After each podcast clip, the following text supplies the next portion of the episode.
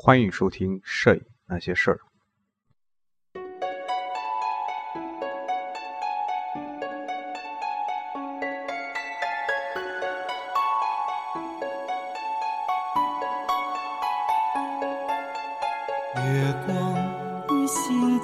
各位听友，大家好，欢迎收听《摄影那些事儿》，这是第八十五期。这一期呢，跟大家聊一个话题。这个话题呢，也是我思考了很久。恐怕大家在在玩摄影的这个过程中，也会碰到碰到这个话题啊。那么就是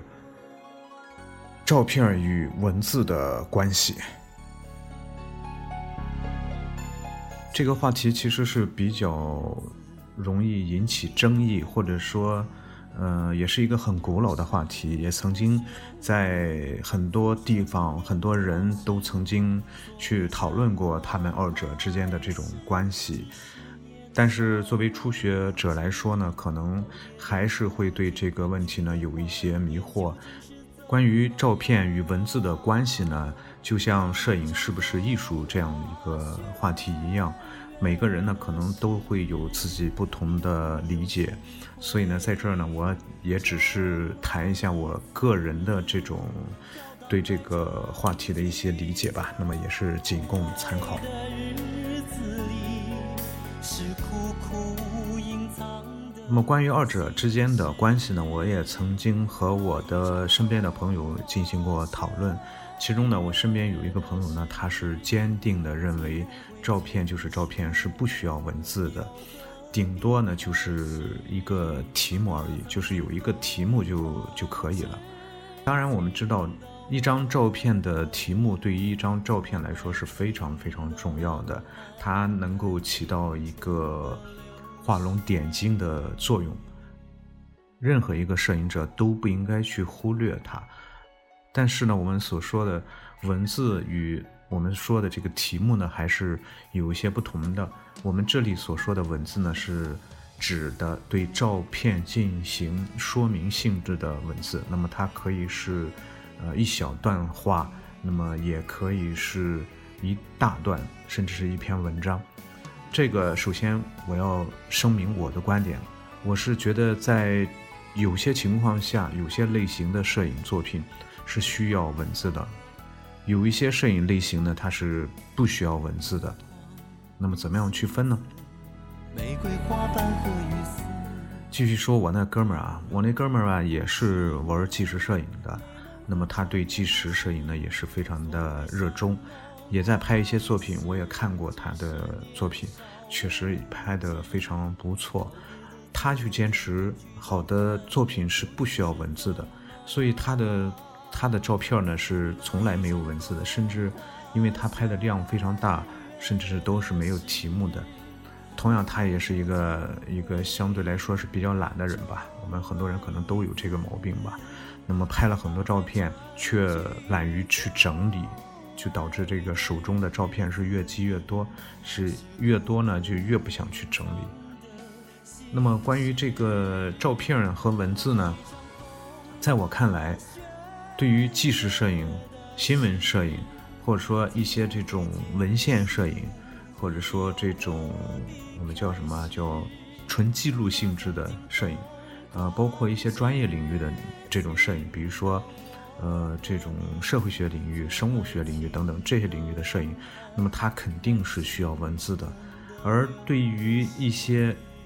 艺术类的摄影，比如说风光摄影、人像摄影。静物摄影等等吧，那么此类摄影呢，它可能对文字的需求呢就不那么明显，可能就不需要文字，那么单纯用照片呢就可以表达作者自己的这种想法。另外呢，就是还有一类摄影，那么这类摄影呢，嗯，应该说它和它也属于艺术类摄影，有一点像，呃，我们说当代艺术那种类型的摄影。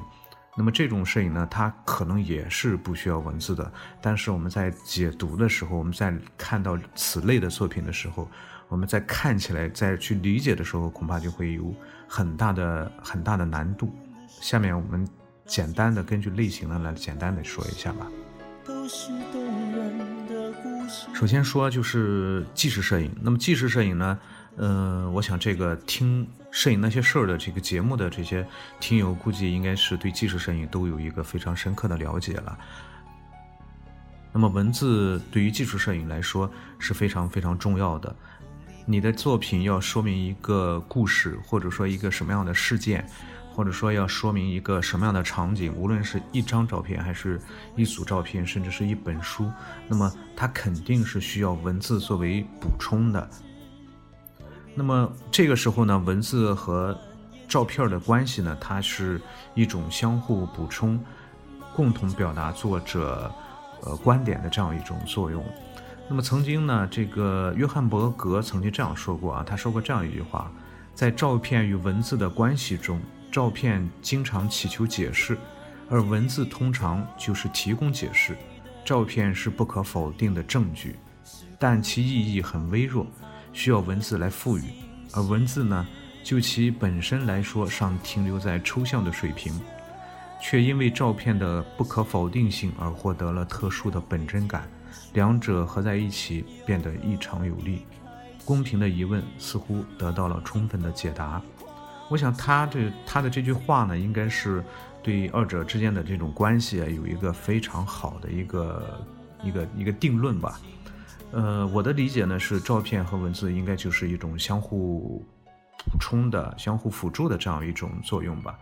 呃，这是这是最起码的一个作用，所以我们看到很多纪实作品、纪实摄影的作品，它都是有文字作为一个解释，因为在很多情况下，我们单纯的去看一张照片的时候，恐怕是没有办法去完全理解这个照片到底想要表达什么，是怎样的一个事件，或者说这个人人物是怎么样的，这个事是怎么样的，甚至是这个建筑、这个场景是怎么样的。那么这个时候呢，就需要文字来作为一个有效的补充。那么它提供给人的就是去解读，如何解读这张照片。那么也是起到一个一个说明的作用。那么观赏者或者说观看者在看到这个文字的时候，结合着图片，会使你的作品呢具有更强的这种说服力。那么这是对于纪实摄影作品来说的。这里呢，我需要举一个例子，就是侯登科的麦克。侯登科的麦克呢，它是当然它是一个传统意义上的纪实摄影作品，甚至它有一有一丝这种文献性质的这种纪实摄影，所以他的作品不单纯是文字的问题，而是整个一本书的。这样一个容量，那么你如果是有麦克这本书的话，或者说你看过这本书的话，你会发现它实际上在这本书当中，照片占的比重是远远没有文字比重大的。那么另外一个呃例子就是王峥老师的《西海固》，那个《西海固》呢，它也成为一个一个社会学范畴的一个东西，一个作品，所以它也是。需要大量的文字啊，那那么庄学本那个就更更夸张了，那个纯粹的就是一个社会学的一个一个作品。所以呢，在很多很多纪实是纪实类这种摄影作品当中，那么文字呢就显得非常非常的重要。那么可能有的网友就会说，可能现在的一些呃摄影作品，纪实类的摄影作品，它并没有太多的文字。怎么说呢？这个。在我看来，现在当今的纪实摄影作品，它在拍摄的时候，很多作者，这个只是说有一些啊，不是指所有啊。很多作者在拍摄的时候，太过注重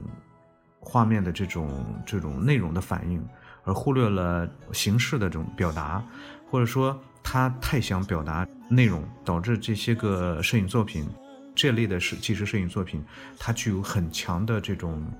我们简单说，就是它非常直观、直白，呃，可能就需不太需要文字，或者说需要很少的文字来来进行解释就可以。但是这并不代表文字文字不重要，所以我仍然还是坚持纪实摄影，它是需要文字来补充和辅助的。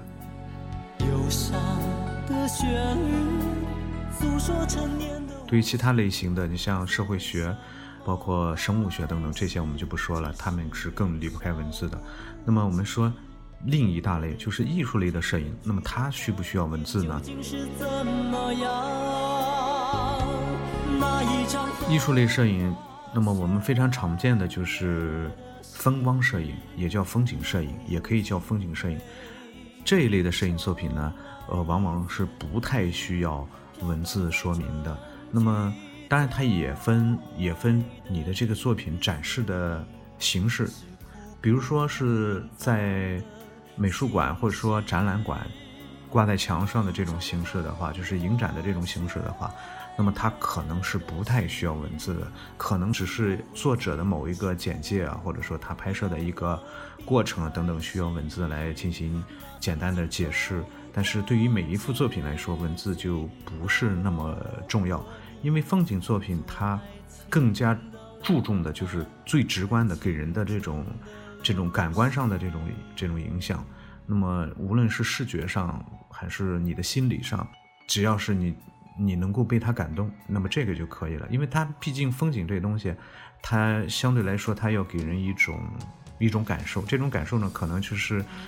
常规常规意义上这种感受是一种美的享受，呃，能够体会到这一点，我就完全足够了。那么它不需要用文字来做过多的介绍，更不需要去介绍这个你的拍摄过程啊等等经历啊等等，这些都是次要的。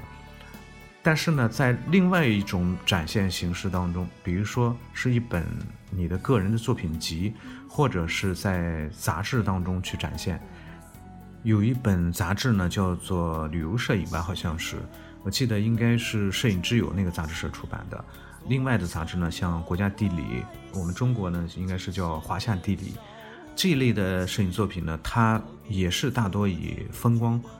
风光类的这种这种作品为主，尤其像旅游类的这种杂志，那么它充斥着很多很多大量的这种风景照片。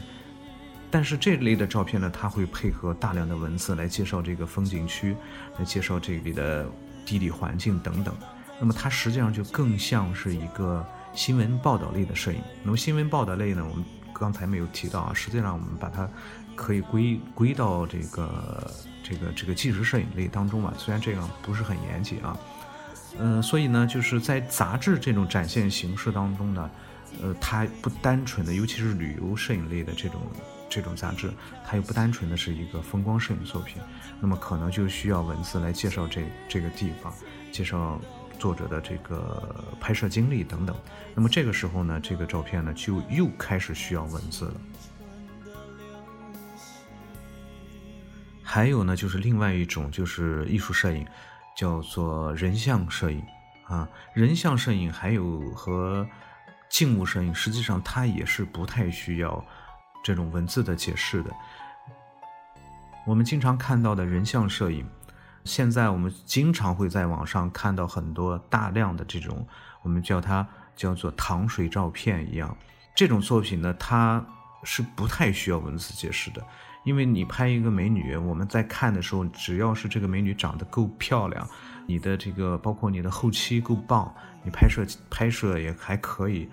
当然，这个模特本身的素质是非常关键的。那么这个时候，我们在看到这个照片的时候，就会产生一种美的美的享受，这个就完全足够了。他不需要去介绍这个模特，不需要去介绍模特是谁啊，他身高三围啊，怎么样，什么习惯爱好啊等等。不需要去介绍这些东西。我相信大多数人在看到人像类这种美女照片也好，还是帅哥照片也好，你不太会去关注，想知道这个照片里的人是怎么样的，或者说这个拍摄的环境是怎么样的。那么顶多呢，有些喜欢人像摄影的朋友呢，可能会考虑到这个照片的用光是怎么样的，这个照片用的什么相机啊，呃，用的什么样的胶卷啊。呃，用的什么样的光圈和快门啊，等等，会考虑这些问题，而不太会关注照片本身的这些，呃，模特的一些信息，所以他就不太需要文字来说明。那么他其实也没有可以用文字来说明的东西。那除除了刚才我们说的这个拍摄过程，那么这个拍摄过程的话，包括它的这个器材等等这些内容的话，就不再是属于。补充说明性的东西了，也可以说这些东西是可有可无的，我们并不会太在意。作为一个初学者来说，他可能会会在意这些东西，但是作为我们过来之后，你再去看这些东西的时候，你不会去太在意他拍摄的这些东西，这些技术类的这些东西。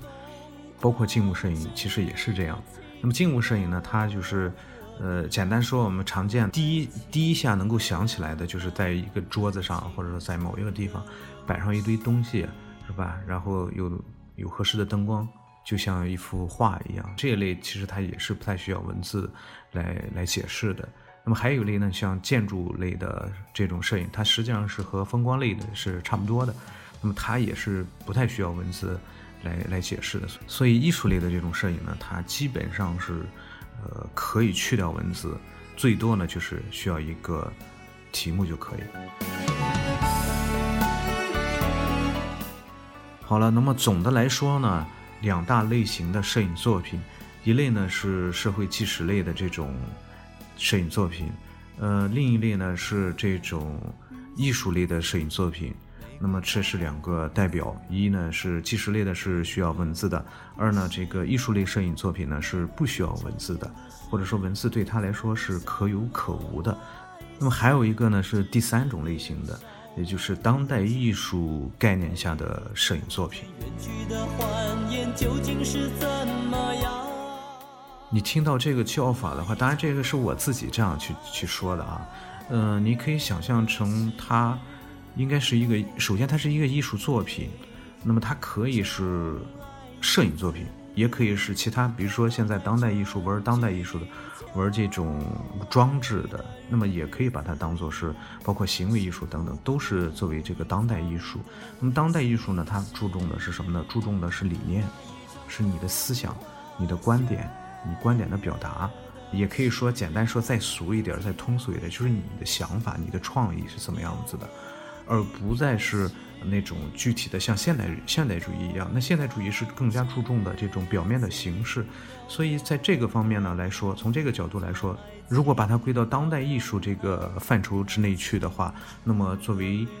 用摄影来表现的这种当代艺术，它需不需要文字呢？这个需不需要文字呢？可能与作者本人有很大的关系，但是呢，可能通常意义上也是不需要文字的，因为很多当代艺术，普通人或者说我们在看的时候是是看不懂的，越是看不懂的东西，实际上我们是，呃，越希望能够能够看懂。在这样一个前提之下呢，可能就会需要文字来解释。但是呢，这个时候呢。呃，作者本人他的他有的时候他不太愿意去解释这些东西，那么就需要有第三方来解释，就是出现了很多所谓的批评家、评论家，那么他会以自身的这种观点、自身的这种，他会以自身立足于自身来去解读这个作品，那么也会产生一些不同的解释。实际上，作为这种呃非常非常没有明确。呃，意义表达的这种当代艺术作品，它的这种解读是非常，对于普通人来说可能是非常难的，呃，也是不太容易理解的，因为不同的呃不同的评论家或者说批评家，他的解读可能是不太一样的，甚至是他会解读出原本作者很多没有想到的东西。另外呢，就是作者他对他的自己的作品的解读，可能也会产生一些。不同于常人的这种这种这种解读，当然这个解读呢就需要用文字的形式来来表达。我我那哥们他拍了很多照片，然后我们在看他的那些照片的时候，他是没有题目的，也没有什么文字来解释。我们在一起看的时候，他会对着每一张照片去解释这张照片他是怎么样拍的，他想表表达什么，他要表现什么，而实际上他的这些解释呢，已经就是在。替代了文字。那么你如果是在很多情况下，如果是没有你的这种文字的解释的话，我们是不太容易看懂你的照片，或者说会对你的照片产生一些呃这种误读，或者说不能叫误读，就产生一些其他的这种这种想法。所以这个时候呢，适当的文字来做补充还是有必要的。那么作为当代艺术这种摄影作品来说的话，那么。很多作者也是选择了不需要文字，但是呢，你要真正的去了解或者说理解他的作品的时候呢，又必须通过文字的形式，即便是作者通过口述的形式，那么也是实际上也是一种间接的文字的形式，呃，就像我们去看一些大师的作品啊，包括一些我们国内的一些摄影师的作品啊，那么你看不懂，能看不懂的话，你会去搜集他的一些著作呀、文章啊，或者说甚至是对他的采访啊、视频啊等等。那么通过这些他的口述、他的文字等等来理解他的作品。那么实际上这个就起到了一个呃文字的作用。以下观点就是纯粹我个人的一些观点，针对我自己自己拍的照片来说，我在二零一四年开始开始尝试，实际上在之前二零一三年一二年的时候就开始尝试的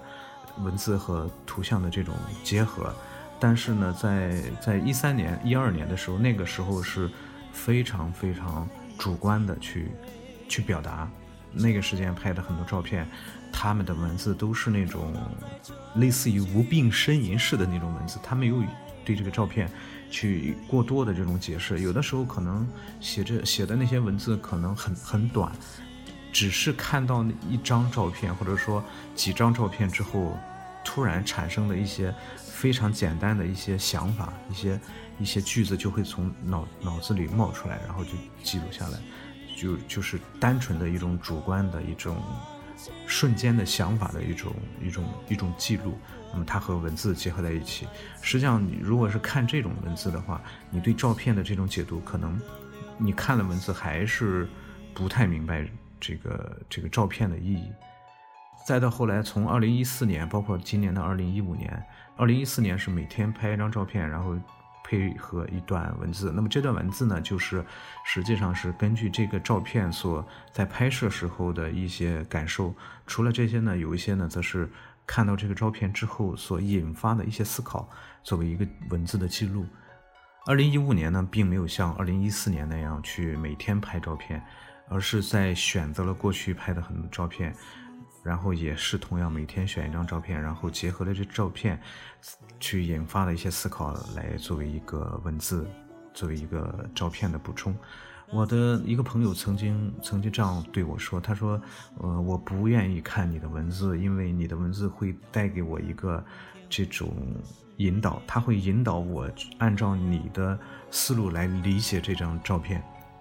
我说：“对呀，我说。”这就是我希望我做到，因为我知道一张照片，尤其是一些俗话说就特装逼的那种照片啊，它它会产生很多的这种解读，也会产生，就像我之前说的，就会产生一些作者不想或者说他想不到的一些解读。而作为我来说，我是不希望观看者产生太多的这种想法，所以我是希望把我自己的这种。对这张照片的理解来传递给观看者，所以我要用文字的形式将这种想法呢传递给观看者，尽量的避免对这张照片产生的一个不同的这种，呃，这种解读，这个就产生了一个一个矛盾，就是我那哥们儿就是说，我在看这张照片的时候，我看完之后会产生和你完全完全不一样的这种想法。啊，那么可能有些想法是我也没有想到的，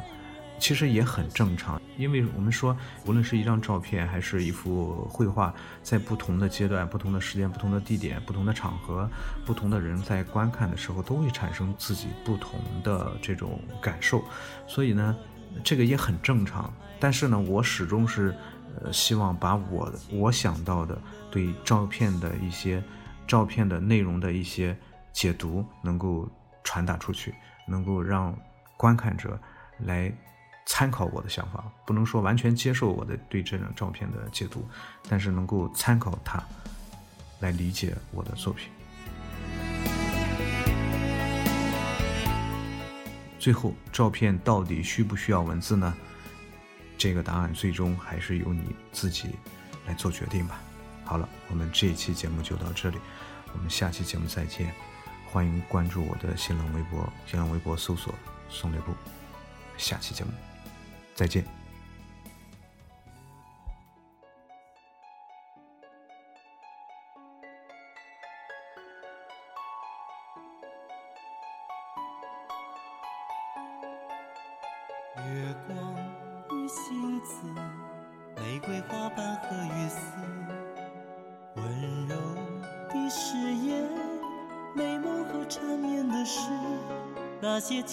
生来世都是动人的故事。遥远的明天，未知的世界究竟会怎么样？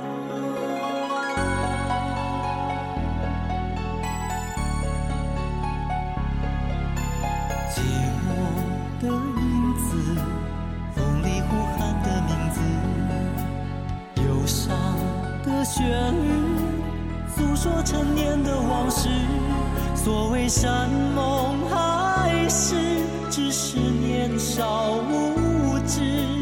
告别的昨天，远去的欢颜，究竟是怎么样？那一场风花雪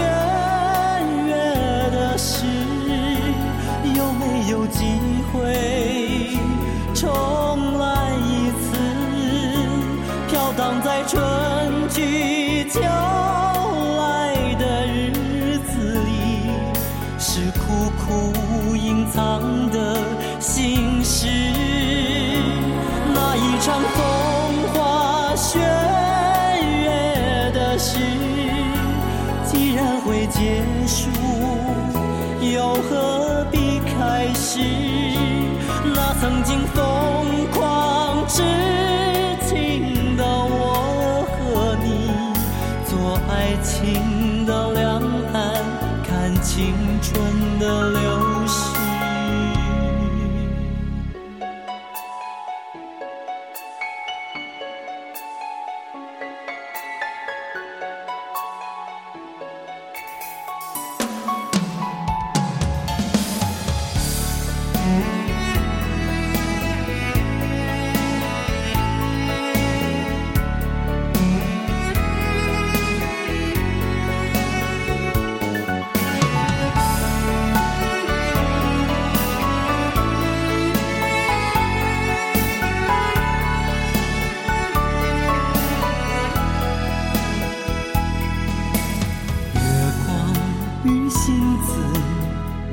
花瓣和雨丝，温柔的誓言，美梦和缠绵的事。所谓山盟海誓，只是年少无知。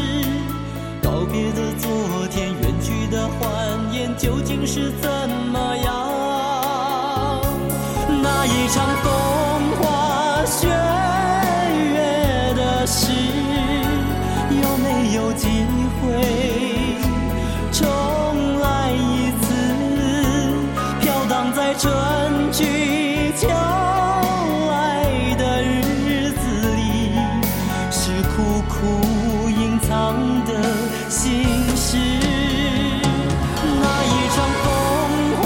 花雪月的事，既然会结束，